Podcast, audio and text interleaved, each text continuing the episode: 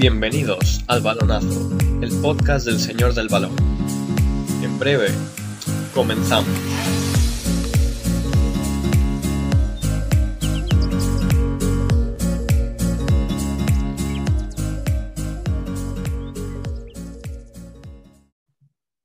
Buenos días, bienvenida al balonazo del podcast del Señor del Balón. Y hoy estoy aquí con Pedro. ¿Qué tal, Isa? Encantado de estar aquí otra semanita más. Hoy hay un programita con mucha chicha. Eh, espero que hayas dormido bien y si no, lo entiendo porque yo tampoco.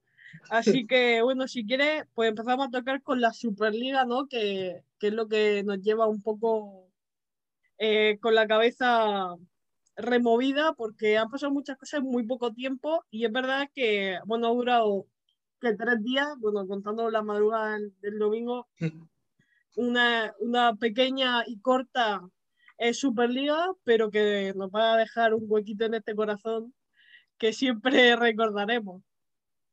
Ha sido, ha sido efímero, pero la verdad es que bastante, bastante atractivo y bastante, yo creo que importante en la, en la historia del fútbol. Y luego para un periodista o para cualquiera que esté estudiando periodismo, como en mi caso, es un lujo estos días. En verdad, luego lo pasas un poco en ciertos momentos mal porque te preocupa el futuro del fútbol, que digamos que es un deporte que, que amamos, pero, pero son unos días donde hay que estar todo el rato pendiente, no me separa del móvil, todo el rato las noticias, parecía que era una, una, constante tensión, que la verdad es que luego hoy, hoy que está la cosa un poco ya más, bueno, hablaremos de ello, más calmadita parece, eh, es como ya que te falta, te falta algo, te falta ahí un poco de, de chicha. Y además que, bueno, por poner un poco en contexto, la Superliga iba a ser una, una, una, liga que iba a estar dividida en dos grupos, en una primera fase de 10, de 10 equipos, que son 15 eh, fundadores, que son, bueno, eran, porque ya no, no están la gran mayoría, el Chelsea, Arsenal, Manchester City, Manchester United, Tottenham, Liverpool, por parte de, de la isla británica, luego tenemos eh, Real Madrid, Fútbol Club Barcelona y Atlético de Madrid en España, y en Italia Inter, Milan y Juventus. Luego habría cinco invitados que como no se ha podido desarrollar, no sabíamos los criterios exactos que se iban a seguir para esos invitados, pero entrarían dentro de, esos dos grupos. Luego en una segunda fase habría un playoff que habría cuartos, semifinales y finales. Eh, esto se asemeja mucho a lo que hay en NBA, MLS, NHL, NFL, que, bueno, son eh, cómo se regula la liga en, por ejemplo, Estados Unidos. Yo, bueno, Isa, si me permite un momento que lo que para, para, sumarte un dato, que bueno, lo que has dicho, los equipos están el Visit de Inglaterra, los tres de España, que son Atlético Madrid y, y Barcelona, y luego Juve, Inter y y luego hay, esos son 12, luego hay tres equipos por invitación, digamos, de los fundadores, y luego ya los otros cinco que quedaba un poco por, por decidir si era por puntuación o por lo que o por lo que fuese. Bueno, pero ya, ya, ya da igual porque ya visto lo visto, ahora hablaremos de ello. Bueno, por, yo he dicho esto de, del sistema de la MLS, el sistema estadounidense, porque bueno, también hay unas declaraciones de Beckham que dijo que el fútbol es de los aficionados. Ya sabemos que Beckham es propietario del Inter de Miami, que es un club que está actualmente jugando en la MLS. Sí. ¿Qué pasa? Que yo en ese momento empecé a darle vueltas de por qué, si tanto criticamos en España y en Europa, porque es verdad que hablamos mucho de, bueno, es que el sistema de franquicias ¿no? que hay allí, que no hay descenso, no hay ascenso, ¿por qué si lo criticamos tanto lo estamos poniendo ahora con la Superliga? Y entonces yo pues, me puse a mirar los propietarios que había en cada equipo y yo me daba cuenta de que había cuatro o cinco propietarios que eran estadounidenses y tenían un gran poder adquisitivo dentro de todos los equipos que eran. Con esto no digo que sea por eso, pero sí que es muy eh, significativo que, por ejemplo, en el, en el Arsenal, perdón, eh, Stan Kroenke, que el propietario, bueno, una de las personas que tiene más acciones dentro del Arsenal, es propietario de Colorado Rapids de la MLS, los Denver Nuggets de la NBA y Los Ángeles Rams de la NFL.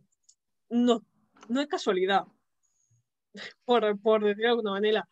Eh, Joel Lewis, que por lo que sea, el Señor tiene una orden eh, porque se le necesita encontrar, no me voy a mojar aquí, pero se le necesita encontrar con eh, eh, mucha rapidez por parte de las autoridades, se supone que está en La Palma, ¿vale? Y ha dejado a Daniel Levy, el pobre muchacho, como presidente del club. Claro, no, no las ve venir porque Harry Kane le dijo, me quiero ir si no entramos en Champions. Ah, pero si entramos en Superliga. Es que, es que hay, hay, cosas que, que, pues quieras que no, las vas pensando y te entran en la cabeza. Luego están los Glacier, que son cinco hermanos, y en dos años nadie ha, nadie ha pasado por Old Trafford. O sea, ni por ver si se ha caído algún eh, aledaño del estadio, no, no. Un andamio. claro, por si acaso. Y evidentemente luego están los inversores extranjeros fuera de Estados Unidos, que son Steven Zahn de parte del Inter, eh, bueno, eh, el, el, City, ¿no? Que no me quiero pillar las manos porque, bueno, Pedro escribió sobre el City, pero bueno, hacen un poco de sport washing en el City por, por X temas. Entonces, bueno, son de los más llamativos de todos los casos. Entonces creo que habría que darle una vuelta porque sí que es verdad que no hay que meter al club como tal, sino a los que lo llevan, ¿no? A los presidentes, a las corporativas que están detrás de ellos. Porque realmente, por ejemplo, Florentino Pérez, Laporta, no están, no son la afición, no son los jugadores ni el entrenador, que son la gente que compone el club ahí está el problema en que yo, yo también creo que, bueno, ahora lo matizaremos un poco, pero se ha atendido a bueno, los aficionados de los propios clubes. Sí que es verdad que la gran inmensa mayoría de ellos ha sabido entender que toda esta decisión de la Superliga o la idea que se formó al principio era de, la, de arriba, venía de arriba, venía de los directivos, venía de los dueños y era, era, era negocio y era interés, interés por parte o, la finalidad era por parte de los de arriba. Entonces creo que muchos clubes o muchas aficiones han sabido ver que los entrenadores y los jugadores, como ya se ha visto en inmensos comunicados, en bueno, numerosos comunicados, que, que no era así, que había la mayoría de jugadores no estaba de acuerdo con. Por lo tanto, eso es un tema delicado. Ahí entran ya porque hay mucha gente, de hecho, que estará escuchando el podcast y no sabe quién era el dueño del United, no sabe por qué el Inter tiene tal, no sabe que detrás de muchos clubes hay, de hecho la Superliga va a estar subvencionada por el mayor banco de, Estados Unidos. Y bueno, ya matizaremos luego que eso que se ha hablado de 300 millones para cada club por entrar, eso no es cierto, sino que era un préstamo. Es decir, eso tiene que ir de vuelta. Y hay mucha gente desinformada en ese aspecto de que de que dice, no, es que mi club, de, yo, por ejemplo soy de Madrid, y, y, yo con mi, yo por ejemplo, eh, dice, no, es que mi club, es que ya no es lo mismo, yo con mis jugadores y mi entrenador no tengo ningún problema, no tengo ningún, o ninguna, es decir, no es su decisión, hay que saber también entender eso, yo creo. Sí, además eso que has dicho, que, iba a estar subvencionado por el mayor banco estadounidense, hay que saber que la gente que está detrás del Milan de este Milan nuevo, revolucionario que hay ahora, detrás de ello no hay una persona física. Esto es lo que ha llamado la atención a mucha gente que estaba investigando detrás. Hay un grupo, se llama Elliot Management, que no hay una persona física, no hay un presidente de esa corporativa. Y este grupo, detrás de ello está ese banco que le financia. O sea que de alguna manera está todo relacionado. Es decir, Isa, ¿me estás confirmando aquí mismo que los dueños del Milan son los de Anonymous? Eh, no, no, no quiero decir nada por si acaso te están escuchando, pero sí. No, no. Pero que llamativo porque va, va enlazando y te va saliendo al final la ecuación. es que si te pones a investigar un poco, yo por ejemplo, fíjate, esto no lo sabía, pero si te pones a investigar un poco, ya es cuando dices, ah, que la, gente se piensa que las decisiones se toman, no mira qué ideitas, se nos ha surgido una Superliga con estos proveedores, estos sponsors y, estos, y esto, estas empresas, pues porque son buenas, se han ofrecido, está todo, es como, es como una trama que es peor que Dark. Te pones a, a, investigar y es peor que Dark la trama, porque es que es así. Así va el mundo de hoy en día, pero en todo, si te pones a investigar en todo y la gente se piensa, no, que esto así, porque han, han hablado 12 clubes esto hay mucha gente detrás y muchas empresas detrás que, que no sabemos y que, por ejemplo, todas las nombras y la gente, estoy seguro que la inmensa mayoría no lo sabía, no lo sabía. Claro, porque realmente está un poco, pues, mirar un poco hacia dónde están ligados esta gente, porque sí que es verdad, yo puse un tweet hace unos días de que tiene mucho que ver la, la forma en la que se relacionan los clubes entre ellos. Y a, mucha gente le ha llamado la atención que, por ejemplo, Laporta, en una entrevista de hace no mucho antes de las elecciones, dijo que no quería una Superliga, que no le parecía bien. Pero es que en otras declaraciones de hace tres años, creo, o, dos, él dijo que se iba a crear y que el Juego Club Barcelona estaría dentro. Entonces, al final, creo que el mayor problema que tiene la Porta ahora mismo es la deuda que tiene detrás el club, que es una deuda a corto plazo que es una deuda que se tiene que empezar a pagar ya, y ellos querían volver a meterse en otra deuda a largo plazo y con el beneficio pagar la de corto plazo y ya veríamos lo que pasaría con la de largo plazo. O sea, el fútbol está inmenso, problema tan grande que no sabe cómo salir de él y se agarra lo que sea. Porque es lo que le está pasando. Sí, no, no, totalmente. Totalmente. Es decir, hay, bueno, lo, de, lo, de, lo del Barça todavía, si es por salvar el bien del club, es algo más, bueno, lo llegas a entender porque, hombre, el Barça la situación es bastante complicada, la, situación del Barça es extrema. Pero, es que luego te pones a ver eso, que es que la, gente no sabe los números que se están moviendo ahí detrás y, y, es que es muy común en las conversaciones decir, no, el que gana, yo he escuchado mucho, el que gana se lleva 400 millones. Eso es, es mentira, porque según lo que generes, por lo que tú no sabes cómo va a estar la pandemia. No, es que por llegar a la final, yo mismo al principio pequé, un poco, veía eso y decía a mi padre, no, yo es que, es que por llegar a cuartos ya te llevas ciento y, 120 millones o 160 o no, 260 eran, decían.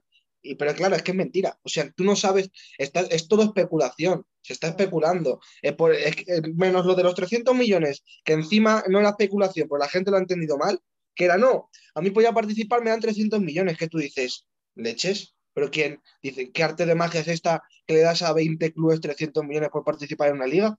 Dice, ¿quién, ¿quién ha salido de la lámpara? Un genio. A ver, claro, es que yo, yo, también me presento, pero sonaba muy raro. Y luego ya te enteras que es un préstamo, que eso ya te cuadra más. Y tú, según generes o según vaya bien la Superliga, pues claro, luego en teoría, de lo, es, al ser una liga que va a ser tan grande, pues ese préstamo le devuelves con el tiempo. Pero claro, es lo que te digo, que, la gente se piensa que no. Llegas ahí, te pagan una liga de súper ricos, no, está todo muy atado. La gente que participa no es tonta. Bueno, si quieres, empezamos con un poco el orden cronológico por si a alguien se le ha escapado algo que seguramente pase, porque. Claro, vamos a poner a la, gente, vamos a ponerla en contexto.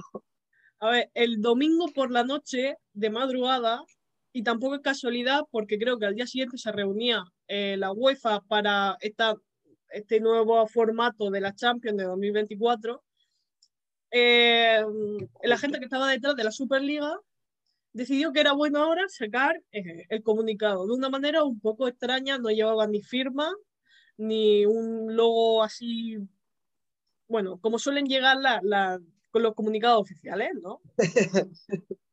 Lo sacaron y entonces la gente, bueno, claro, la gente no es que no lo tomara en serio, pero al ser esa hora de la noche, un, eh, algo, una, un comunicado así, pues tampoco era...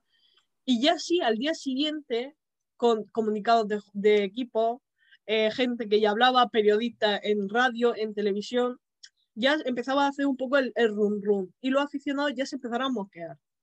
¿Por qué? Porque no había información en ese momento, entonces la gente pues también del boca a boca lo que se oía era eso, eh, una liga donde iban a ganar 400 millones eh, quien ganaba y quien no estaba en fase de cuarto semi había, iban a ganar 200 y pico millones. Eso era lo que se decía. Y en ese momento eh, Florentino Pérez había comunicado que iba a ir a un programa de televisión, que no sé si se puede decir, pero iba a ir, ¿no? Vale. en ese programa, en ese momento ya los clubes estaban, los clubes ingleses estaban ya escuchando a la afición. Parece un poco em, hmm. raro porque no lo escucharon en unos momentos previos a su participación, pero ahora sí, bueno, cada uno mejor tarde que nunca, pero... No hicieron una, eh, o una encuesta o, no, fue después de, de ya ver el run run, es decir, nadie, nadie se imaginó quitando la meritocracia en una competición, mm, por supuesto que nadie se iba a enfadar ni a, ni a quejar por eso.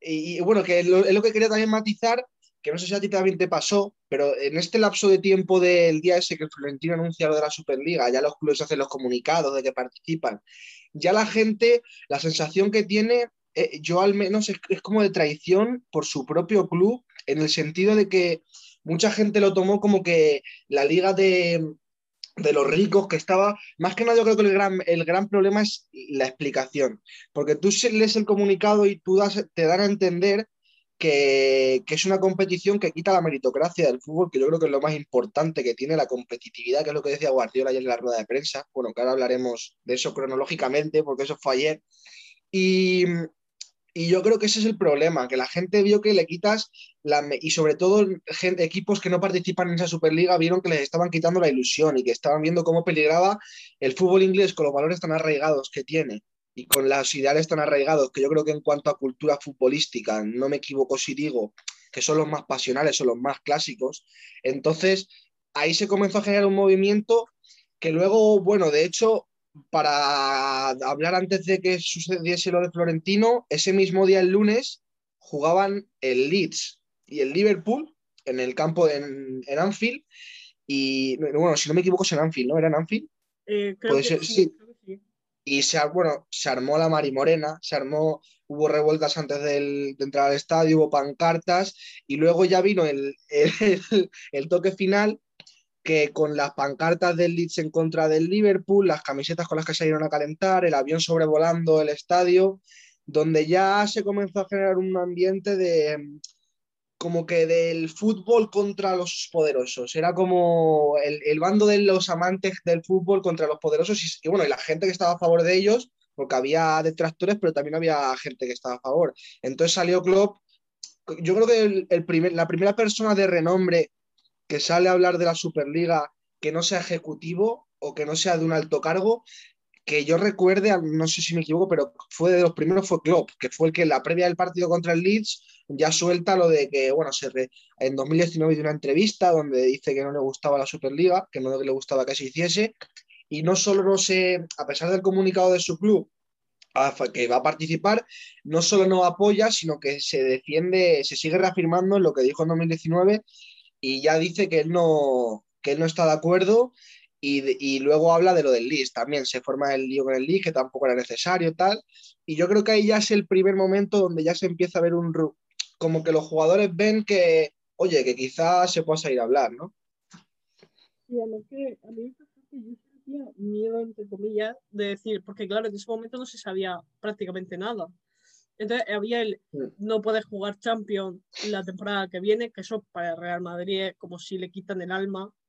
No puedes jugar el Se hablaba mucho de que te podían expulsar de la liga, los jugadores no podían estar en sus compromisos eh, internacionales, que luego a posteriori salió un juez eh, de lo mercantil que dijo que no, que eso era eh, imposible, que no se podía hacer eso. Evidentemente la Champions sí, porque está renegando de esa competición, no quiere seguir en ella y quiere salir, pero ligas y competiciones eh, internacionales no.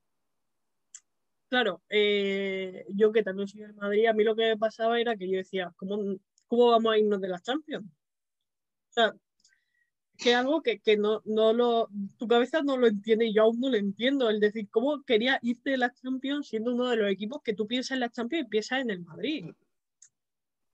Era algo que en mi cabeza no.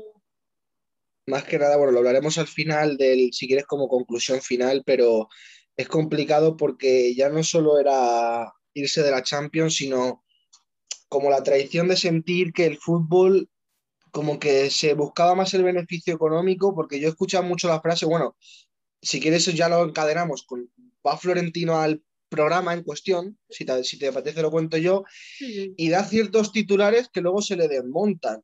Dice cosas como que, bueno, le preguntan por qué pasa, vamos a hablar, digamos, de la, de la Superliga, de temas Cristiano, Vinicius, Sergio Ramos, que sabréis que ya también habló, bueno, si que le interese lo puede mirar.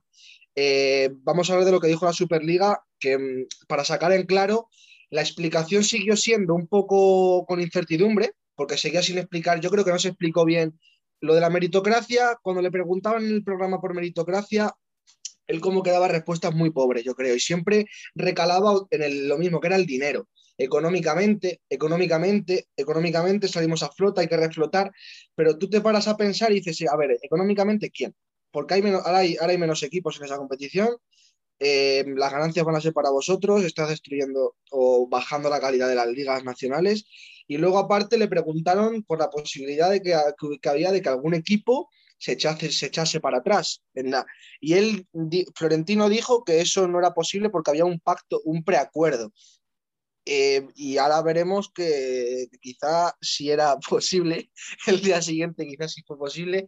Y el problema yo creo que es ese, que a lo mejor esta competición, que como hablábamos antes de, cámaras, eh, esta competición si se explica bien y si tú escuchas a la afición, porque yo creo que lo que se buscaba era un cambio, un cambio porque no están de acuerdo, eso está claro, que la UEFA tiene, la FIFA tiene errores, no son unos santos.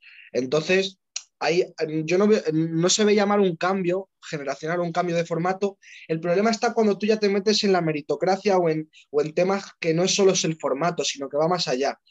Entonces yo creo que ahí, se, ahí vino el problema por el que había tanta gente o hay tanta gente que no, que no se estaba de acuerdo. Entonces, si ellos se hubiesen explicado mejor, porque sí que es verdad que dejó en ciertos tramos a entrever que estaban dispuestos al diálogo, Florentino como presidente dijo que estaban dispuestos al diálogo, creo que hubiese ido mejor la cosa, en el sentido de que explicasen, bueno, empezamos así, pero podemos escuchar cambios como que haya divisiones de Superliga, como que haya eh, descensos y ascensos, como que se puedan implementar ciertas cosas, pero eso no se explicó. Era como una, dieron a entender que era eso, eso iba a ser así, y cada vez que les preguntaba por cosas que no gustaban a la afición, él, en la entrevista parecía como que mm, salía por otro desfiladero y decía el dinero. Hay que salvar, hemos venido a salvar económicamente al fútbol. Entonces tú acabas por ver un discurso monótono que mucha gente no compra. No compra. Sí, yo, yo te lo he dicho antes, yo creo que realmente Florentino sí que ha salvado el fútbol, pero no de la manera que él quería. Él quería crear la Superliga, quería, pero a lo mejor con este toque de atención a la UEFA y a la FIFA han hecho que bueno esto se le dé una vuelta, que vean que no están contentos, que los equipos grandes entre comillas de, de la Champions no están contentos con esto.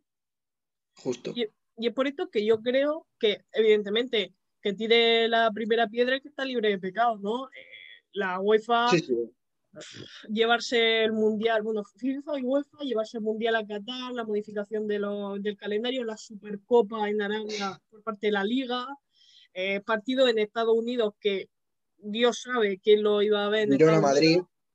El Girona Madrid que se quería llevar el, el, día ese. Luego cambiar los, los horarios de partidos como un clásico, un derby, para que la afición china lo pueda ver. O sea, son cosas que evidentemente están buscando el dinero y lo están haciendo eh, de manera eh, totalmente descarada, ¿no?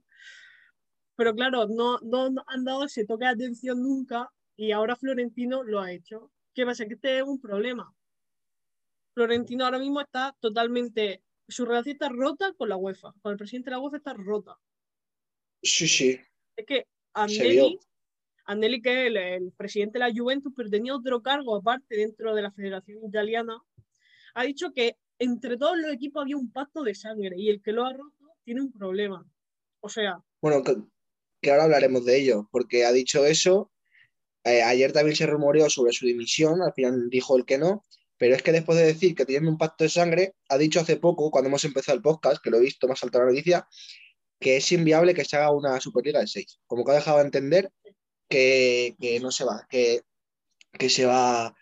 Y luego otra cosa también que quería, que quería matizar es eso, que, los clubes, como que mm, ha habido, eh, es decir, quien se piense que la UEFA y que la FIFA, dentro de toda esta trama, la Superliga ha hecho muchas, y esta gente ha hecho muchas cosas malas, que han, han empezado esto, muchas cosas malas, han tenido, y han pensado bueno, podríamos decir una larga lista, han pensado en ellos mismos, económicamente han, no han pensado en equipos más tal, pero quien se piense que los, que los buenos o que, o que la UEFA es una santa y la FIFA, eso, es, eso no es así. De hecho, yo creo que es lo que tú dices. Yo, a pesar de que estar, no estar para nada a favor de una Superliga, sí que creo que puede ser el detonante para hacer cambios, que yo creo que eran necesarios y mucha gente lo pensaba. ¿Cuál es el problema? Que este no era el modo de promover esos cambios, sino yo hubiese optado más por un, comunicado oficial de los, por ejemplo, haces un comunicado oficial firmado por todos los clubes importantes de Europa y yo creo que eso también tiene mucha repercusión, o, o presidente saliendo a hablar, hay que cambiar esto, no sé qué. El problema es que la gente se piensa, no, que la UEFA ahora gana esto y la UEFA el, ayer el mismo presidente de la UEFA salió a decir, no, perdón, Infantino salió a decir, creo que de la FIFA, ¿no? Infantino es el presidente de la FIFA, dijo, se reafirmó en que Qatar estaba teniendo mucho desarrollo en su sociedad y en su... estaba evolucionando, mucho cuando sale hace poco la noticia de que ha muerto gente en las construcciones del Mundial. Es decir, ¿cómo puede salir un presidente de la FIFA a decir que está avanzándose en, ese aspecto en Qatar y está muriendo gente. ¿Con qué cara tú sales a hablar? Es decir, que la gente no se piense que esto es una guerra de buenos y malos, porque aquí tienen todos para, para dar y para recibir. Por lo tanto, solo que se, en verdad al final, dentro de que las dos organizaciones son malas, bueno, no, a ver, tampoco, espérate, a ver, que si no vayan aquí lo de la UEFA con, con la camarita, no, tienen cosas malas que hay que cambiar. me, me, corrijo. el fútbol los aficionados y los jugadores, en su gran mayoría de entrenadores, se han posicionado del lado de un bando.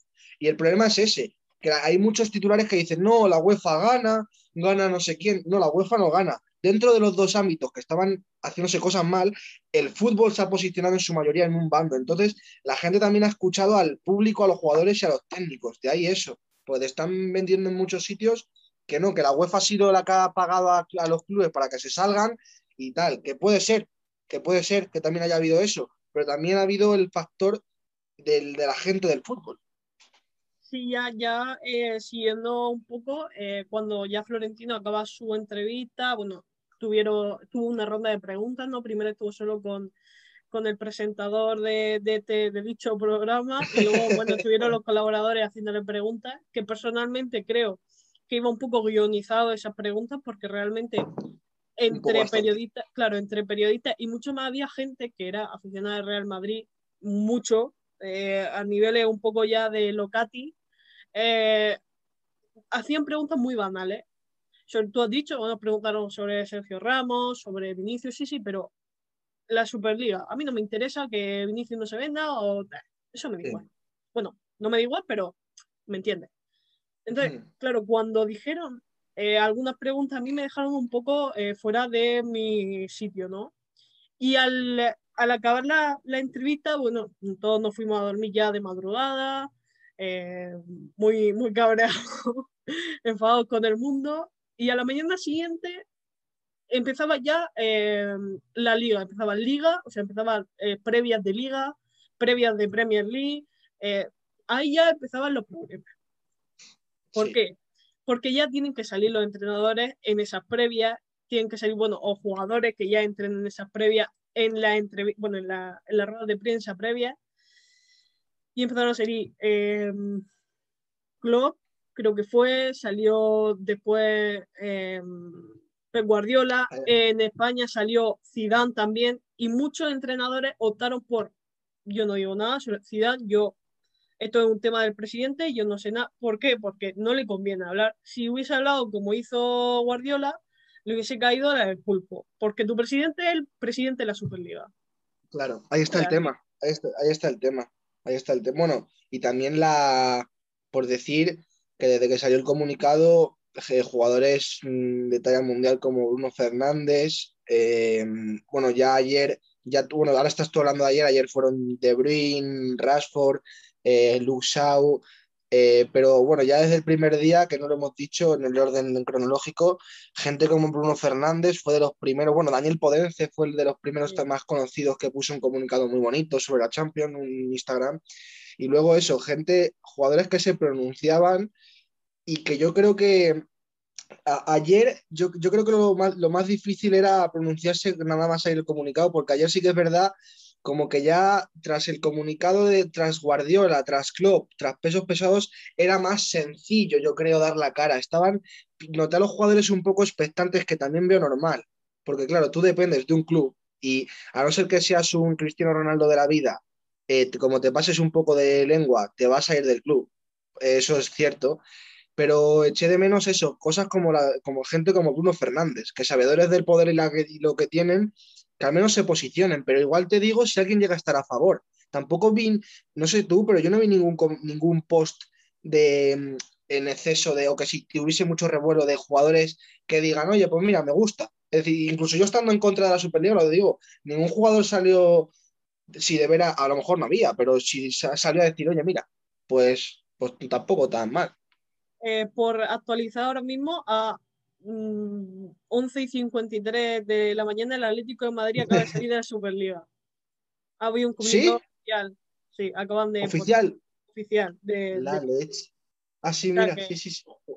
Mira, bombazo informativo en medio de un podcast. ¿Qué más queréis? Exclusivas, orden cronológico. Pues, claro, eh, yo sí que sé que Pirlo, por ejemplo, se posicionó a favor en su rueda de prensa. A favor. A favor. Él dijo que sí, que le parecía un torneo eh, bonito y vistoso para los grandes clubes, pero claro, no se posicionó en sí de decir estoy a favor de la Superliga, quiero eh, que solo podamos jugar Superliga en los Champions. Bueno, porque la Juventus es Champions, eh, ya sabemos últimamente cómo le está yendo.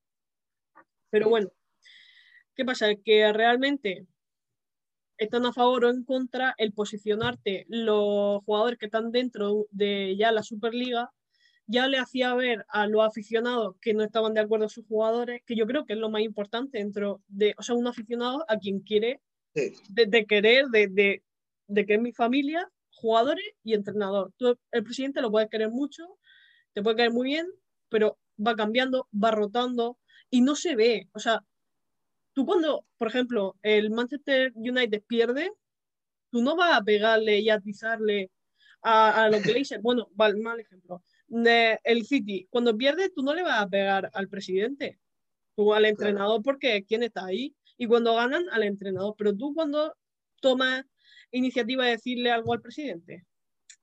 El, problema es que encima muchas veces está como el, el dueño del club y luego la cabeza visible que es el presidente, digamos, que se me das el director ejecutivo y que es como, venga, tú te, pones, te ponemos aquí de escudo y, tú si alguien te quiere decir algo que te lo diga a ti.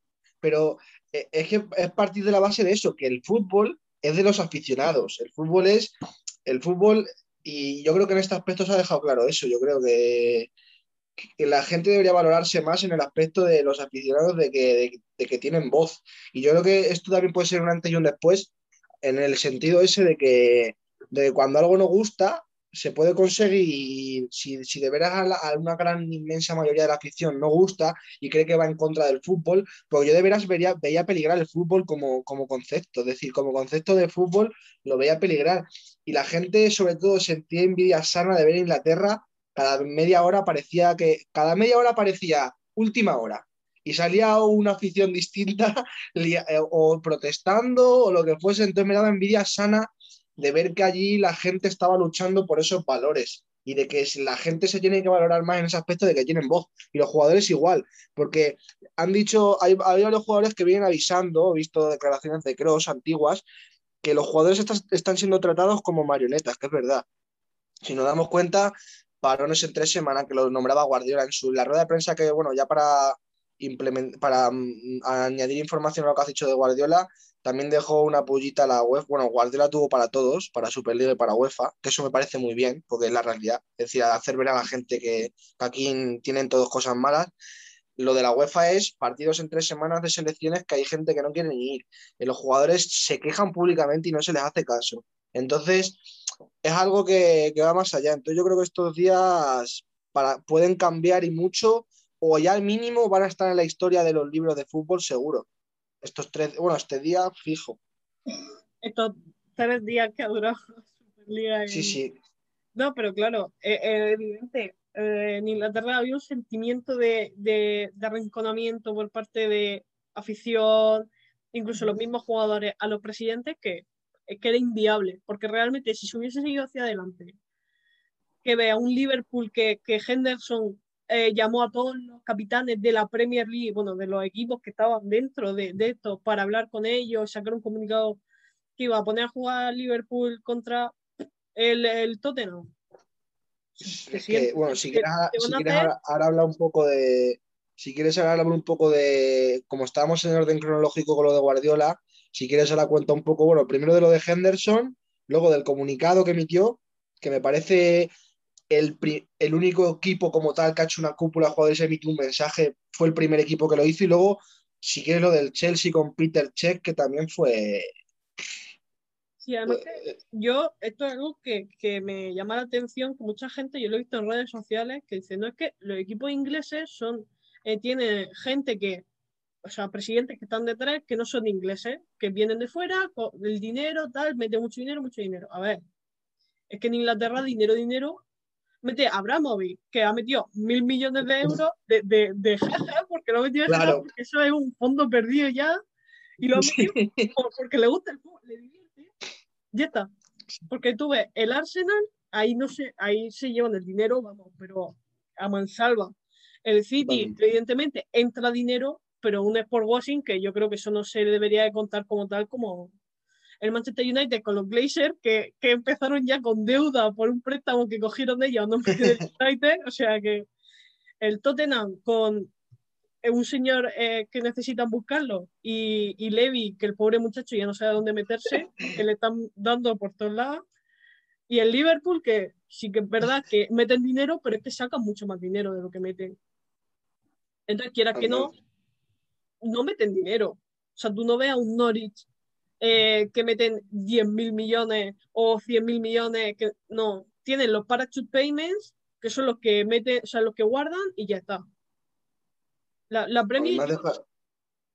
No, te iba a decir que me has dejado alucinado porque, yo- bueno, ya lo has, lo has contado, pero lo de que esté en busca y captura el dueño del Tottenham me parece lo más surrealista de... Es decir, parece una liga de... pare- La Superliga parece una liga de, de matones que, que decir, tienes a, uno en busca, tienes a uno en busca y captura. Pare- parece Prison Break. El- es es surre- surrealista. salió, salió la, la noticia hace ya, porque en verdad este hombre, por X temas que, bueno, no. Creo que no hace Sí, falta mejor tocar no. por si acaso nos tiran el ¿No podcast. escucha? Sí, Claro. Eh, por X tema. Después, bueno, después de, de él, de, de Lewis, se metió detrás su grupo de, de bueno, eh, su empresa, ¿no? Pero es que él está viviendo en las Bahamas, en una isla mm, paradisíaca, porque claro, de ahí no se puede mover. Vive en su paraíso fiscal. Entonces tiene, Eh, pero sácale de ahí, sácale de ahí si claro, quieres. claro. Ves, sácale tú, ve, ve tú allí a cogerlo.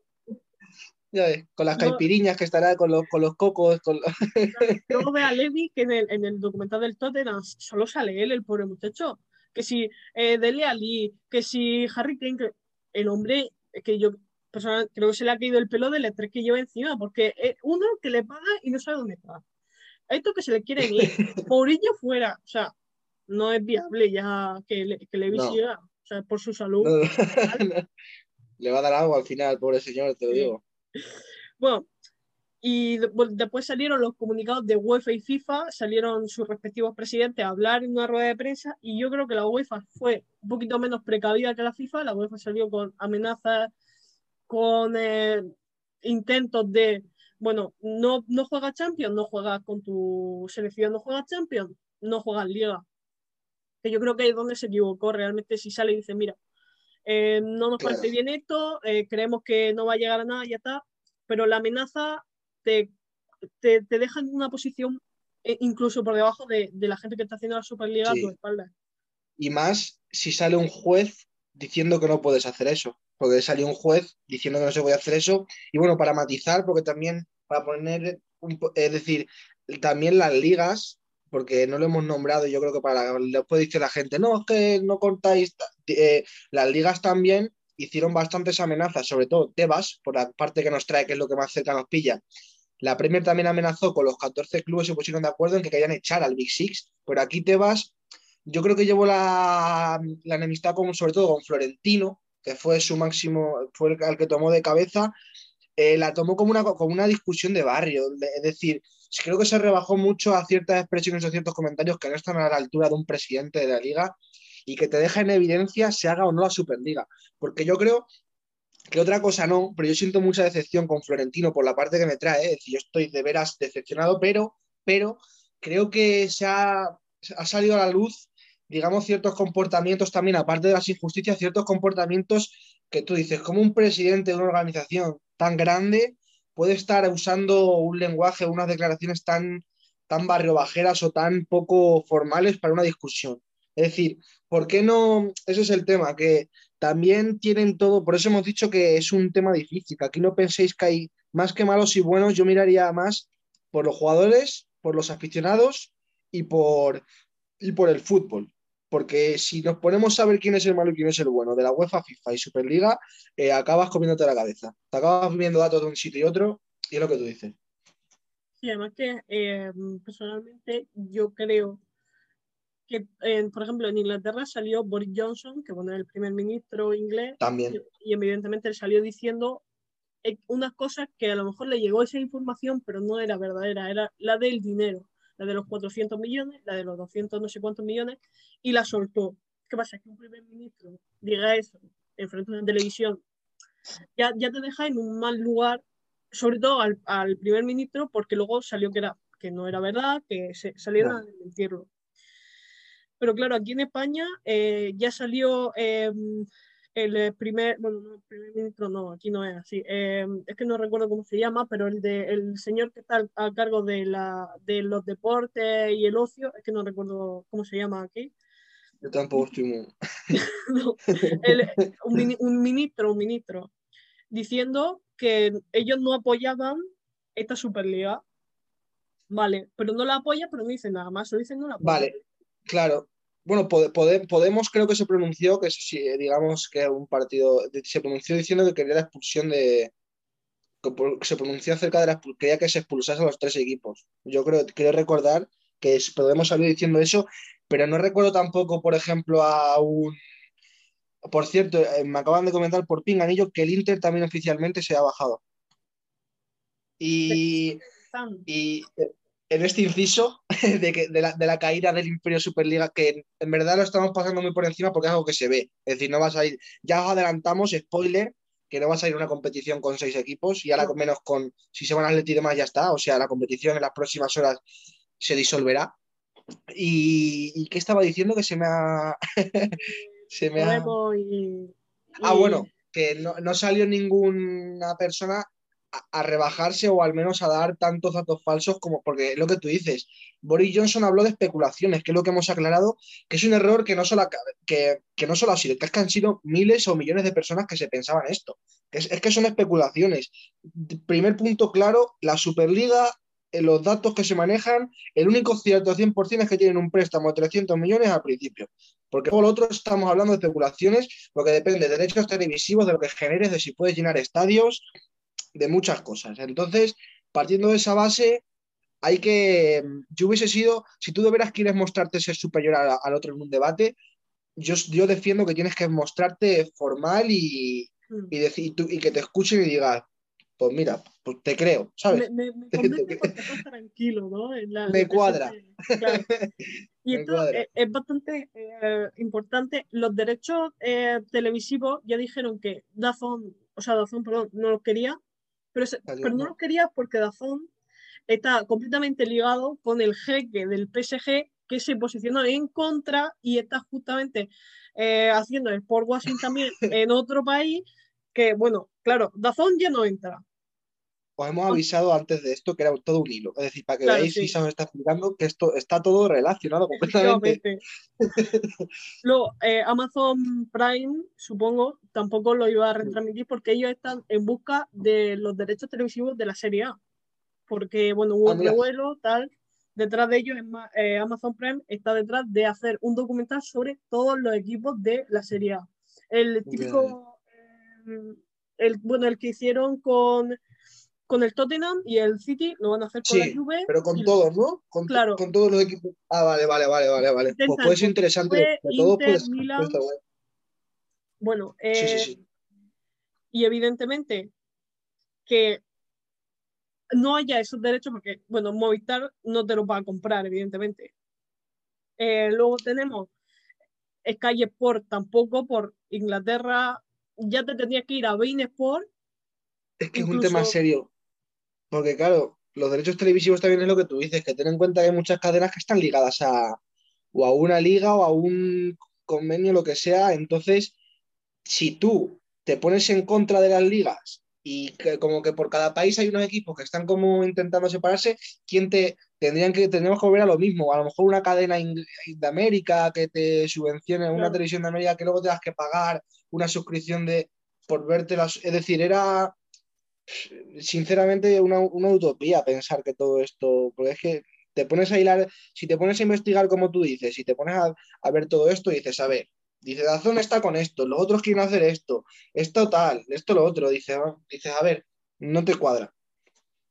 Y bueno, tocando ya temas em, comunicados ya que están saliendo ahora mismo, pues ya habéis visto que a una hora, cuando estamos grabando, están saliendo de diferentes clubes y tampoco, yo creo que no tardará en salir, por ejemplo, el del Milan y supongo que tampoco tardará el del Fútbol Club Barcelona, que se especulaba y se decía desde Cataluña que estaban preguntando a los socios eh, sobre eso. No sabemos qué socio porque hay gente que dice que a ellos no le han preguntado nada, pero bueno, supongo que será la gente de la directiva que tiene acciones dentro del club. Vengo a suponer. Va a acabar siendo una partida de, de chinchón, la final de Superliga entre, entre Anneli, entre y Florentino. porque, encima estoy metiéndome aquí en página y van poniendo como cruces en los que se borran y, ya, solo quedan Milan, Juve, Barça y, Madrid. y próximamente seguro el trofeo Santiago Bernabéu, el trofeo Santiago Bernabéu no se hace al final, ¿eh? no, no, no, no, no, madre mía, madre mía. Claro, tema, eh, ya dentro, por ejemplo, yo comprendo o llego a entender que, por ejemplo, Laporta y Abramovic dijeran sí. ¿Por qué? Porque detrás de ellos viene, por ejemplo, Laporta, una deuda enorme. Eso no lo sacan ni con, ni con pala y rastrillo, es que no lo van a sacar. Pero ni vendiendo jugadores, yo creo que tampoco la sacan porque es mucho dinero. Y Abramovich, que le ha metido yo no sé cuánto dinero, es que mil millones, es que una locura al Chelsea. Bueno, vamos a intentar recuperar algo, a ver si recuperan. Pero yo a ellos lo entiendo, pero ya tocando Glazer, por ejemplo, a ver, lo entiendo porque les da igual el club. Pero le da igual ese es el tema. es lo que tú dices, es que les da igual el club. Entonces, claro, como no lo, es que lo entiendas o no, los que lo entienden son ellos. Dice, no lo entiendo, y dice el otro, yo, sí, yo sí que lo entiendo porque me da, me igual. Y yo creo que se han llegado a salir o han emitido un comunicado porque realmente se emite desde la presidencia del club, el del Manchester United, han salido porque le han recomendado que salgan porque iban a perder más dinero del que ganaban. Los socios, claro. Eh, derechos televisivos fuera, eh, merchandising fuera, o sea, va a perder más dinero del que va a ganar con la Superliga. Es decir, ha tenido, ha tenido que ver la gente y los jugadores y los técnicos, pero que nadie piense que no está bien porque hay un, incentivo, un incentivo económico detrás. Es decir, sí que es verdad que a lo mejor, aún no habiéndolo, debido a, ver que todo el mundo está en contra tuya, dices, piensa, vamos a ver, si yo hago una Superliga, ¿quién me va a venir a ver si nadie está a favor? y los jugadores jugando descontentos, y el entrenador también. Es por, es por, y, no, no, y ahora te vienen con el discurso de por vosotros, eh, perdón, perdón, perdón, porque ves, ves que no te va a comprar nadie. Eso es el problema que tienen, por eso recapacitas. Y luego, pues, tema equipos españoles. Florentino Pérez, que bueno, ya el presidente de la Superliga. Luego tenemos a los Gil, que son un tema aparte que es que nunca se toca en ningún sitio. Esos señores entraron en el Atleti Como que nadie sabe cómo entró en el Atleti esta gente porque no pagaron. O sea, no, mm. no hay nada que diga que han pagado por comprar el club o acciones. Entraron y han puesto a Enrique Cerezo, el pobre hombre, también igual que, que Levi, lo han puesto ahí de cabeza de turco. Y luego hay un empresario israelí que también tiene un montón de acciones. También, eso no lo sabía. Sí, sí, sí. Eh, no recuerdo el nombre, lo tenía apuntado, pero no me acuerdo. Un empresario israelí y dices tú, pero bueno, o sea, que todo, o sea, está, esto lo que ellos piensan no lo ha tomado eh, Enrique Cerezo, es que este hombre no ha podido hablar de esto. Lo ha tomado el Gil, este empresario que he comentado, igual que eh, no lo ha tomado, pues, mm, eh, Levi lo ha tomado Lewy, y luego los Glazers sí, la Porta sí, pero hay cosas que tú entiendes. Incluso en el Real Madrid con Florentino lo puedes llegar a entender porque tiene el estadio, fichaje, que eso lo puedes llegar a entender si es que tu cabeza lo entiende. Pero tú luego te ves. Hablando de Larilos, ahora que dices lo del Madrid, el estadio de Florentino, que nadie tenga la menor duda que su idea era que fuese la sede de la Superliga, o, la, sede de la final, o de. estadio, estadio neutral, o sea, que nadie le quepa la menor duda de que, es decir, aquí todo, todos los pasos que hace esta gente, ningún paso es en falso, es decir, está todo premeditado y pensado al más mínimo, porque claro, incluso esto, incluso esto que dice, no, es que les ha salido mal, no del todo, porque ha- se han hecho ir y, y, y habrán pensado, bueno, si nos sale mal, estarán en el run run de ahí los presidentes corruptos, tal, pero como es algo que ya se venía del run run de antes, que se sabe que hay mucho negocio en el fútbol, hay tal, dice, sí, sí, hay tal, pero ya la UEFA y la FIFA de hecho han sacado como más dinero, creo, que vi la noticia que han sacado como más dinero de la nada también. De la, dicen, no, mira, ahora, ahora tenemos más dinero aquí. ¿De dónde? No sé, pero tenemos más dinero para vosotros. Y han No conseguido encontrado. varias cosas. Es decir, que en la balanza les salía sí o sí bien, porque si no salía la Superliga iba a pasar esto. Entonces, bueno, pues dicen, bueno, ahora nos comemos un poco de insultos estos días y en dos semanas estamos otra vez en las mismas. Pero, la, pero ya la UEFA cambia y la FIFA. Entonces, bueno, No, y si y- quieres, bueno, si quieres ahora para terminar el orden cronológico, cuentas un poco lo de lo de ya un ámbito ya más de jugadores, mm, digamos, Sí. de, lo de lo de Henderson con lo del Liverpool, lo del Chelsea con Zeds también y todo eso. Sí, porque realmente dentro de los, de los equipos, mm, iba a decir sobre todo ingleses, pero no, solo ingleses, han salido los Hmm. jugadores hablando, bueno, eh, Peter Check que salió, por, Peter Check no está ya dentro de la plantilla del, del Chelsea, que hubo un momento que sí estuvo, pero Sí. ha sido un poco turbio. Creo que estaba en el equipo de hockey, si no me equivoco. Eh, Peter Check, Eso sí que es turbio. Sí, Eso sí. que es turbio. Eh, y, y Peter Che se veía en medio de esas revueltas de los aficionados, eh, intentando calmarlos de alguna manera, diciéndoles que, que, bueno, que esto eh, era una decisión que se podía cambiar, eh, intentando controlar a la gente a su alrededor, que no tocara el autobús del Chelsea. Bueno, claro, porque antes de nada eh, había, para que la gente lo sepa, había un Chelsea ayer, había un Chelsea Brighton, y entonces, claro, todo esto que está contando Isa es en la, En la en la previa. previa, que se, ar- se armó la, la de Dios. Sí. Y bueno, luego el Arsenal, que sí que salieron algunos jugadores, pero luego el club muy rápido sacó el, el comunicado diciendo, mira, lo sentimos mucho, eh, sabemos que lo hemos hecho mal, no sé qué, bueno, pidiendo disculpas, que yo creo que es el único comunicado que se sale un poco del estándar general Sí, y sí pide esas disculpas de manera sincera. mm, Lo que, que luego a lo sincero. mejor- que, que luego dice, pero bueno, al menos lo has intentado, te lo has currado. Dice, oye, mira, pues te lo has currado. Han claro, contratado a un, a un copywriter de estos para que se lo escriba. Luego el City igual, el United, sobre todo el United con Bruno Fernández, con eh, creo que Rashford McTominay, Rashford también. Blue Shaw, O sea, en general fue como la Bueno. plantilla. De Bruyne y Sterling en el City, De Bruyne con el De Bruyne yo creo que es de los comunicados más bonitos, yo creo que se pusieron ayer, que hablaba, bueno, no sé si tú lo leíste, pero en el De Bruyne hablaba un poco de que de que un chaval que que ya lo, había- ya lo habían dicho algunos más, pero un chaval cuando crece y ama el fútbol sueña con ganar una Champions, una el Mundial, un tal, no sueña con ganar una Superliga y que él seguía siendo ese chaval y que habla también de, de la meritocracia, dice que el, el de fútbol sin, sin meritocracia no tiene nada, que es lo mismo que decía Guardiola. Y luego Sterling, cuando salió el comunicado oficial del City, salió como con un tuit diciendo adiós, como bye, bye, o puso ok, bye, como ok, Sí. adiós, os quedáis ahí, ¿sabes?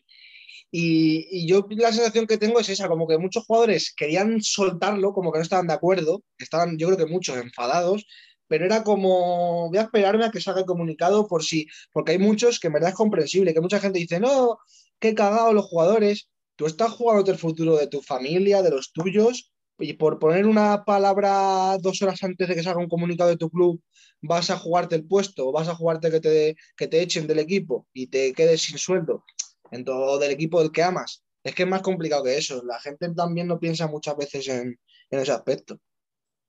Bueno, y luego el- lo, lo más claro, lo que si quieres lo cuéntalo tú, ya a nivel de jugadores globales, eh, de un club entero, el único club que se juntaron todos sus jugadores y emitieron un comunicado fue el, el Liverpool con. Jordan Henderson, que si quieres cuéntalo un poco, eso, se eh, reunieron. se reunieron. eh, John eh, Henderson habló directamente también, tanto con su equipo como con los capitanes de la Premier, para poder crear un comunicado general. Y fue él el primero que dijo, mira, vamos a hacer esto, yo creo que va a hacerlo bien, que hay que hacerlo bien, no podemos emitir cada uno uno diferente y ya está. No, vamos a hacer uno conjunto y ya está, y se acabó. Y ya no se habla más. Luego, parte del United, a mí me hizo gracia, Ferdinand eh, subió una, una, imagen suya bebiéndose una copa de vino y diciendo, ¡Hala! Ahí os quedáis, en plan en inglés, evidentemente. Eso no lo vi. grandísimo, es que grandísimo. Estos son los equipos que han hablado. Matizarte que otra cosa no, pero lo bueno de Gendo eh, eh, me parece de, la, de las personas más, que más transmite lo que es ser un capitán mm. dentro de, del fútbol. Es decir, siempre le ves en el campo, bien, le ves fuera y eso es, un capitán que cualquiera tener que. Es decir, aquí, ¿quién ha tenido esa iniciativa? Es decir, es decir, tú, teniendo tu propio club dentro, ya antes de que tu club emita el comunicado, porque bueno, no lo hemos dicho, pero esto fue antes de que el, de que el Liverpool emita su comunicado, Henderson ya había reunido, sin, supongo que sin, no sé si lo aceptó su club o no, pero él se reunió con los capitanes de la Premier, con todos, para hablarlo, y luego emitió un comunicado, si no me equivoco, también antes de que el Liverpool eh, emita su comunicado de que se desentiende de la Superliga, por lo que eh, él emitió un comunicado con toda la plantilla en desacuerdo antes, porque eso tiene todavía más valor, digamos, que una plantilla entera. Ahí yo ya intuí, como si te pones a toda la plantilla en contra de la idea, ¿cómo no vas a salirte? Es decir, estás, estás incluso, imposible. Incluso creo que también estaba dentro de esa reunión, lo dijeron muchos medios. Eh, Puede ser. Británicos. Concuerda. claro, que estaba dentro, en plan, que estaba con ellos en esa reunión. No firmó él, o sea, no estaba él directamente en el comunicado, pero sí que estaba allí apoyando a sus jugadores. Porque evidentemente luego si había algún tipo de represalia, que él también pudiera estar ahí. Antes de ya acabar con lo bueno, porque ya estamos llegando a la cronología final, yo creo, eh, se, nos ha pasado, se nos ha pasado un dato muy importante. Y es que el, lunes, es decir, el día después de que se emite el madrugada de comunicado, se anuncia de manera sospechosa la, la destitución de Mourinho, que ese es otro tema de, decir, pues, el club dice que es por, ya estaba hablado, que era una idea que no va a ser, pero se rumorea que puede haber sido por algo de esto y me parece muy raro que de repente un lunes se destituya a Mourinho así. Es decir, que puede ser que no se tenga nada que ver, pero me pareció muy raro. es verdad que, venían del, creo que perder contra el Everton, si no me equivoco. Sí, puede ser, sí pero también es verdad que no lleva una racha de partido, o sea, empezó muy bien la temporada, bastante, bastante bien. Es verdad que han bajado nivel, pero no había algo que tú digas. Pues y, a falta de tan pocas jornadas, siendo Mourinho, a falta de tan pocas jornadas para que acabe la liga, me, resulta un poco extraño. Esto hasta que, que Mourinho, por ejemplo, en algún momento salga y diga algo, a lo mejor cuando ya se disuelva esto, sale y dice, mira, que lo, va, que lo va a hacer. Sí, porque, Mourinho, le ha pasado algo, lo va a hacer. El cabrón subió un vídeo grabando, pues estaba en la puerta de su casa, supongo que allí en Inglaterra. Eh, me están acosando los medios y mi amigo, no sé qué, también está aquí. Mi amigo también me acosa, sí, sí, sí. sí, bueno, creo que no se ha tomado mal que le destituyan. O sea, que por ahí bien. Hombre, creo que también influyen los 18 millones que le van a soltar. cada uno, cada uno que... Claro, yo no creo que sea que esté triste del todo. No, no, triste no está, desde luego. No, no, no. Eh, también eh, aquí en, España, en, Italia no han salido a hablar, esto hay que decirlo, ningún jugador ha salido y creo que no van a salir, ni lo van a hacer en ningún momento. No, el entrenador del Sassuolo dijo que no le apetecía jugar contra el Mira, ¿no? Y creo que era el partido hoy, y, pero poco más, en verdad. Y aquí en España, los entrenadores porque les ha tocado las ruedas de prensa, pero no ha habido ningún caso. Eh, Piqué... Marcelo me gusta. Bueno, Piqué, pero Piqué, porque el bueno de Piqué yo se sabe... yo personalmente creo que Piqué llegó tarde. Y es el indicado.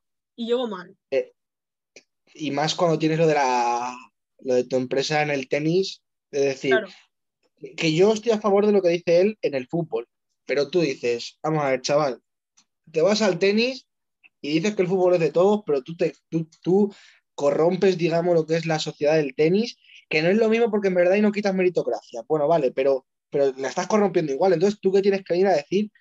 Que en verdad viene bien porque después tú lo piensas y viene bien en verdad para el fútbol porque dices, es que es es que si, si no, ¿quién va a hablar en la liga? Es que no hablo casi nadie más que yo crea. Entonces, bueno, pues así le das un poco de vidilla y salseo, pero claro, es que es Piqué. Ya, pero claro, realmente yo creo que si ya si llega tarde, bueno, llega tarde, bueno, pues llegar tarde por otra cosa. O sea, no pasa nada pero llegas mal, llegas poniendo un tuit eh, que es que no recuerdo qué pones, pero es que después en el chiringuito comentaste un tuit que puso, diciendo que, eh, bueno, no, es que no me acuerdo, la verdad. Claro. Sí, puso como que ayer, eh, ayer el kilo del chiringuito, bueno, pues había seis, bueno, ya hemos dicho el programa, antes hemos dicho el programa en cuestión y no lo hemos nombrado, pero ya lo acabamos de bueno, ya. La mierda. Debido a, la, debido a la afinidad, en teoría palpable, con De Florentino con el programa, y de que, bueno, tienen contactos, se notaba un poco más tensión en el que habían bastante, que la gente estaba más tensa, tal.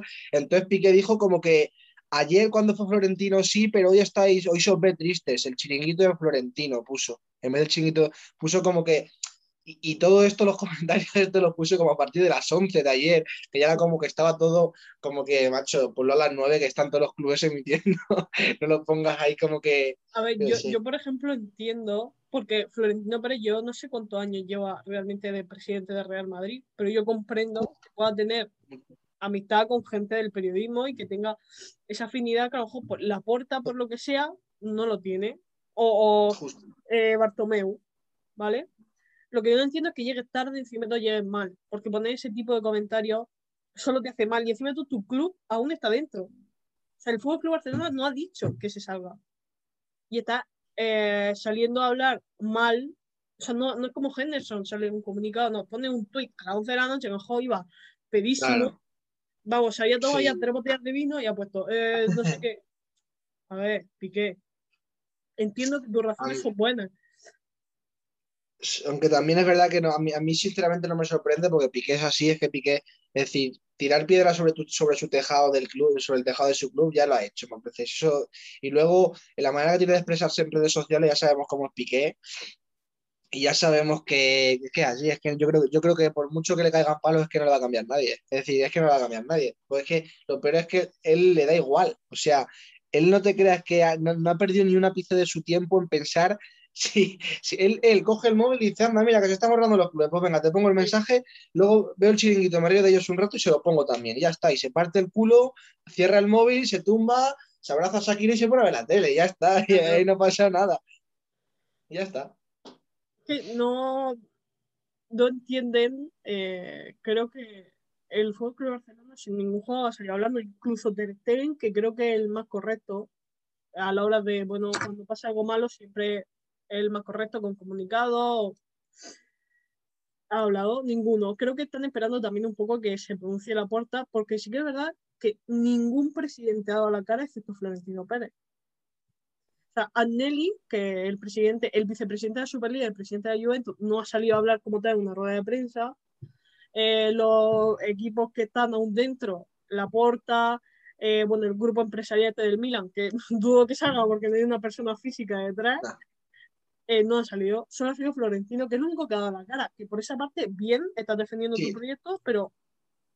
Aunque también es verdad que es que es, que es tu idea y es tu proyecto y yo creo que él ha sido el cabecilla de todo, entonces, ya que tú has sido el jefe de todo esto, el que se quiere ser el presidente también, tú das la cara, porque yo pienso, y yo te lo digo siendo el Madrid, o sea, yo pienso que es que él es, dice la gente, claro, es que él es el mayor y el segundo que más nombre está teniendo, ¿cuál es? Agnelli, porque es vicepresidente. Eh, yo creo que es lo lógico porque tú sí que es verdad que hay formas y formas. Yo creo que si, si tú en Inglaterra eres consciente de que tus aficionados van a hacer esto porque lo sabía de antemano y todo lo que se iba a formar, quizás no se imaginaban que tanto, pues tú no firmes el, acuerdo y ya te dejas de líos y te dejas de y ya no montas todo esto, esta farándula, pero yo creo que Florentino es, la cabeza visible también porque él ha elegido serla. Y para concretar un poco, que estoy leyendo ahora mismo el comunicado del Atlético, han seguido la misma línea de, decir que están pensando en los aficionados y luego es lo que nombrábamos, es decir, la plantilla pone, la plantilla del primer equipo y su entrenador han mostrado su satisfacción con la decisión del club. Y aquí volvemos a lo mismo. Dice, ¿por qué se sale ahora? Que la plantilla y que el entrenador están en contra, pero ayer no ves a nadie poniendo, yo qué sé, un comunicado sin, sincero. Si es que no te va a decir nada a nadie, por decir que, no te digo a lo mejor un canterano, porque te, al día siguiente estás con las maletas y ah. un abrazo de parte del el mister, pero yo, yo qué sé, un, ¿qué decirte? Un, un coque, coque. ¿Qué le van a hacer a coque? Le van a decir, sí, vete. Y la afición entonces ya cogen, cogen cantos de hormigón y te lo llevan con palas de tractor a tirártelo a, allí, porque si no.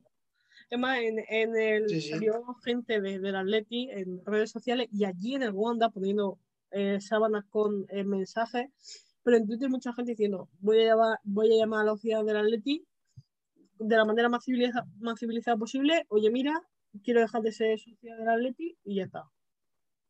De, de ninguna manera es Yo, bueno, Y yo a- de hecho quería. No, que te decía que quería lanzar, tirar una lanza a favor de la afición del Atlético.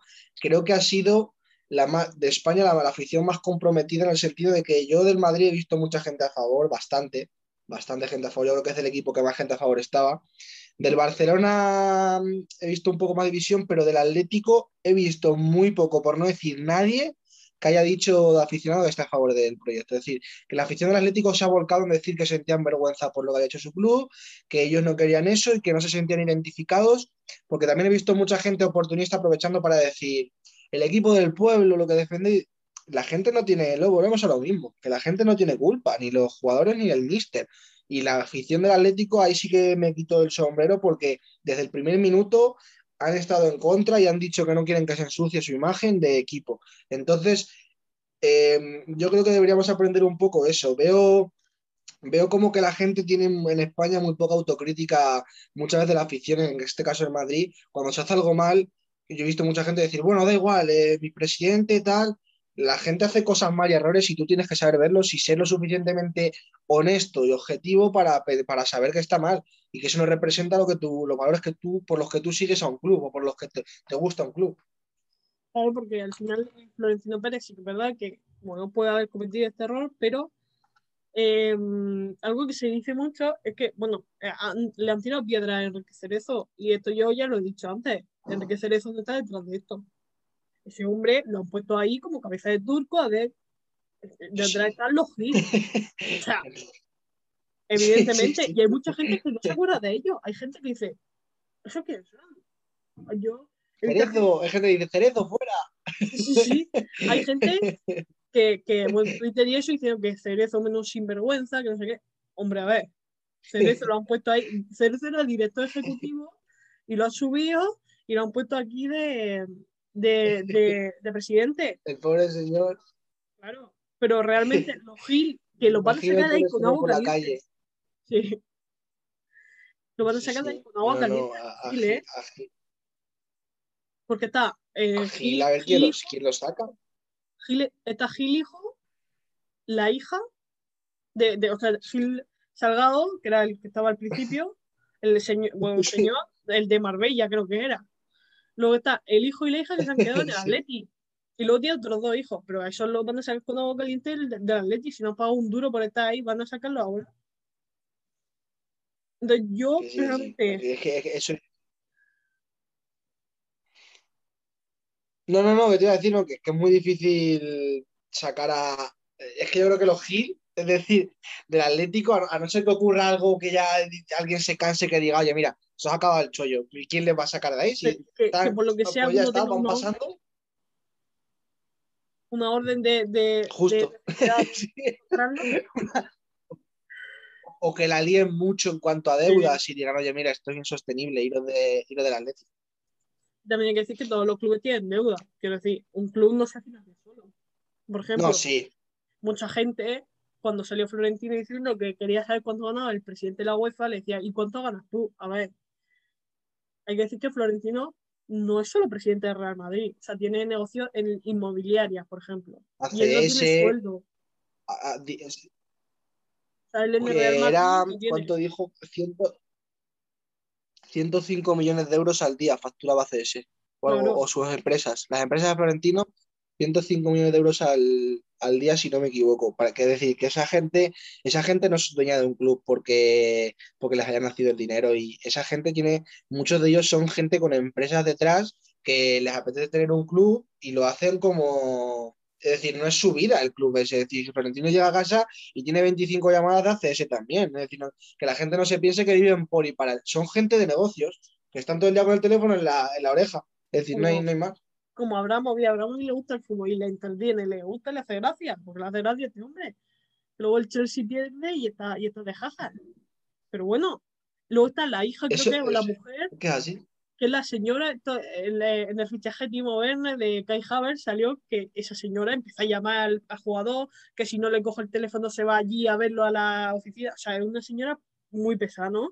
También está detrás, ellos dos están ahí, pero son empresarios. O sea, son empresarios rusos, tienen su empresa en Rusia, en Moscú, tal. Ellos están ahí porque les hace gracia. O sea, no, que no se piensen que ellos. Sí, no. Me da pena porque hay, es decir, presidentes, presidentes que Bueno, a mí me gusta mucho personalmente el del Leicester. El del Leicester, el, eh, que en paz descanse, eh, me parecía un señor que sí que ah, tenía lo suyo. Tenía lo suyo, es decir, por ejemplo, salir del campo en, sin, amar, sin amar ni una pizca de césped, que te da igual porque lo vas a cambiar, pero sales con helicóptero, que te sale desde el estadio, dices, macho, dice, quiero un poco. Pero sí que verá que era un hombre que después era muy querido por los jugadores. Y si un jugador que ama el fútbol en teoría y juega al fútbol ama tanto a un presidente, es porque también estaba, creo que estaba bastante comprometido. Aunque luego también hay que tener en cuenta que es que a pesar de que algunos estén más comprometidos o menos, luego tienen todos sus chanchullos. O sea, es que eso es así, que la gente se haga una idea que la mayoría de dueños de clubes, y sobre todo grandes, que tienen un gran capital, es gente, es empresarios que ese negocio no es a lo mejor es su principal fuente de ingresos, pero tienen otras fuentes de ingresos muy, muy, muy grandes. Pues no van a vacío. Si quieres, con esto ya acabamos el podcast, lo dejamos aquí. Eh, Creo que un resumen bastante, bastante bueno. Sí, un placer, Pedro, por tenerte aquí. A ti, a ti, a ti, me lo he pasado muy bien, Isa. Y bueno, esperemos que hoy haya servido un poco por también situar un poco en dónde estamos seguramente a lo largo del día también tengamos otros comunicados de otros. Eh, bueno, por último, como dato para, para finalizar, antes de despediros, decir otra cosa que dijo Florentino en el programa en cuestión, que ya hemos dicho que es el chiringuito, así que ya te voy a decir, que es que dijo que él no sabía cuánto cobraba el presidente de la UEFA. Eso es mentira. Eso es decir, no, no digas, no, ah, es que ha dicho, no es que es mentira porque tú te metes en los datos anuales de la UEFA y de hecho ayer los compañeros de la media inglesa lo, publicaron, te sale, cobra 2 millones al año, coma tal, 2 millones 300 no sé cuánto mil, 500 tal, coma tal, tal, tal. Entonces tú piensas, vamos a ver, dice, si, yo, si lo han buscado unos periodistas en un clic, Florentino, es decir, no lo sabía o no lo quería saber. Es decir, dar un discurso con tantas fallas que luego tú vas y ves el, sueldo del, de la UEFA, que tú dices, vamos aquí te quieres estar riendo que bueno, que era, era como dato último, que, porque justo acabas de comentar lo, de la, lo del sueldo de la UEFA tú hace unos minutos y me acabo de acordar de eso, que, que va también como dato para, que sepa la gente antes de despedirnos. Sí, creo que, que, buen, buen final, ¿no? Eh, esperemos que hayáis disfrutado de, de, este ratito y que, bueno, tengáis un poco más cuadriculado, ¿no? Como ha sucedido todo y cómo se va o se pretende que vaya, hacia qué caminito va a ir la Superliga y que esperemos que el torneo, o sea, el trofeo Santiago Bernabéu pues siga invitando a, al Manchester United a jugar algún día. Esperemos. Sin el Woodward, por cierto. Sí, claro.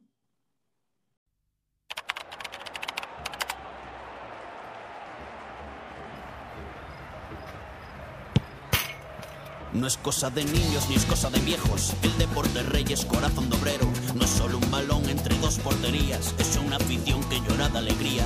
No queda obsoleto desde la pangea. ¿De quién habrá sido esta super idea? 20 jugadores con sus dos porteros que algunos todavía llaman arqueros.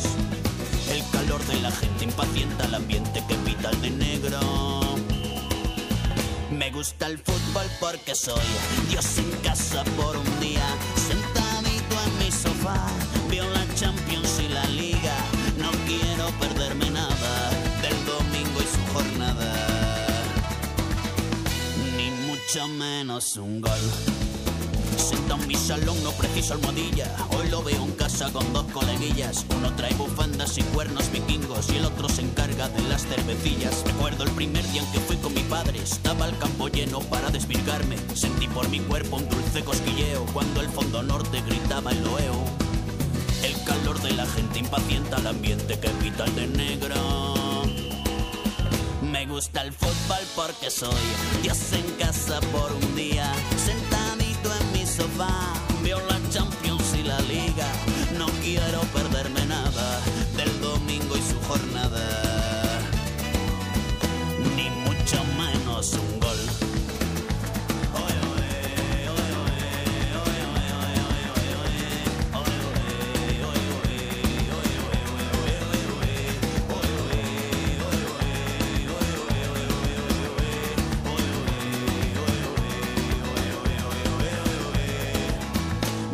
gusta el fútbol porque soy Dios en casa por un día, sentadito en mi sofá.